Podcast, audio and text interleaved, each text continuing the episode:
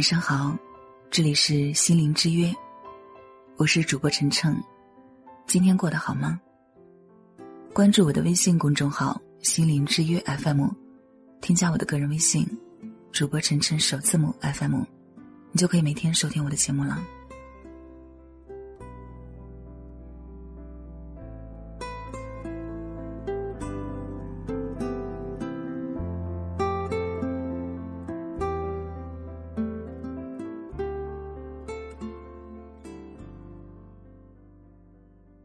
记得上学的时候，有一次放假回家了。有一天和妈妈一起出门买东西，回家的时候，我们全身上下搜了个遍，都找不到钥匙。虽然很不情愿，但只好被迫接受了这个现实。我们俩都忘记带钥匙了。我们在门口一边等着我爸回来开门，一边听着我妈的唠叨。妈妈没好气的一直在说：“让你带钥匙，带钥匙总是不记得，一点责任心都没有。”我不停的辩解，甚至反击。我越说，我妈就越生气。我说：“这又不是我的错。”我妈说：“那是谁的错呢？难道是我的错吗？”我说：“为什么一定要有个人错呢？”妈妈说。没错的话，我们在外面站这么久，这不是错是什么？那个时候我智慧不够，还理不清这其中的缘由。虽然觉得很不对劲，但也无法反驳我妈妈。现在才意识到，这意味着什么？所有的痛苦，都来自于对当下的批判。当我们力量不够时，就会希望意外不要发生。因为没有足够的力量来面对，所以就会变成对当下发生的事情抗拒。当你认为这不应该发生，那不应该发生，那么自然就会觉得这是个错误。只要你觉得这是个错误，那么你必然需要找到一个对象来承担这个错误。要么就是对内攻击，要么就是对外攻击。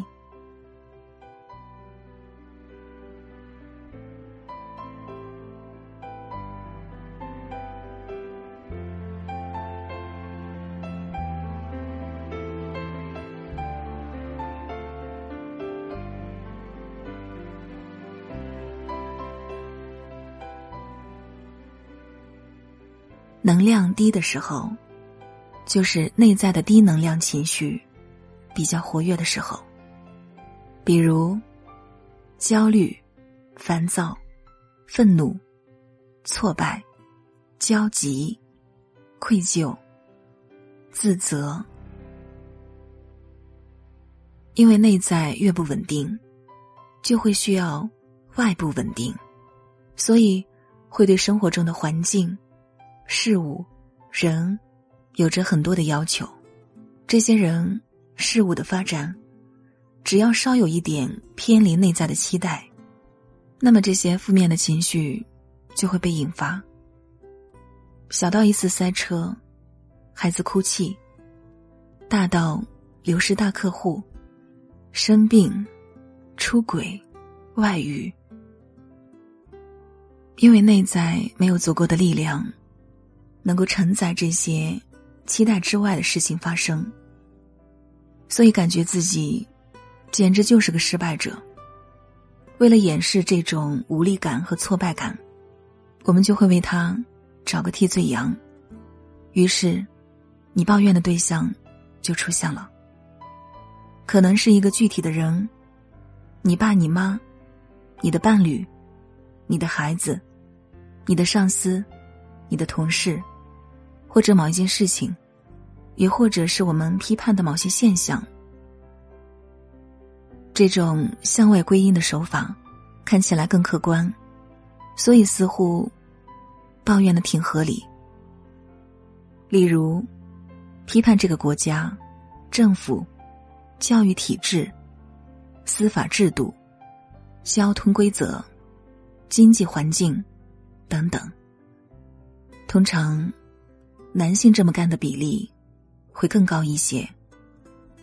但抱怨就是抱怨，抗拒就是抗拒，不会因为你找的替罪羊更加宏观或者抽象，这种抗拒当下和内心不稳定的状况就会消失。而如果你身边的人也有这种归因的思维路径，你们就正好一拍即合，彼此强化这种信念。以及强化它所带来的无力感和受害感，那么这种模式就变得更不容易被觉察了。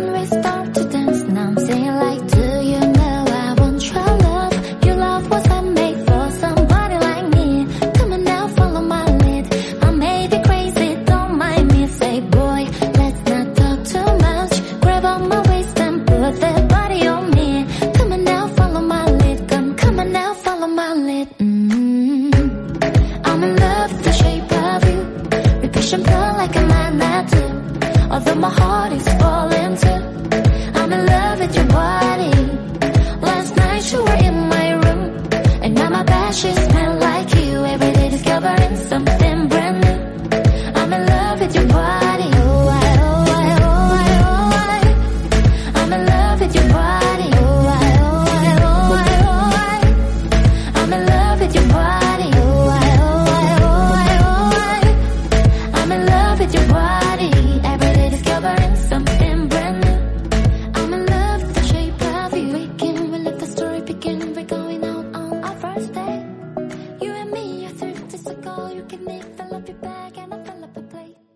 我是主播晨晨，愿意做你永远的、忠实的陪伴者。喜欢听我的节目，可以关注我的微信公众号“心灵之约 FM”，您可以添加我的个人微信“主播晨晨首字母 FM”。好了，亲爱的朋友，祝你晚安，愿我的声音可以陪你入眠。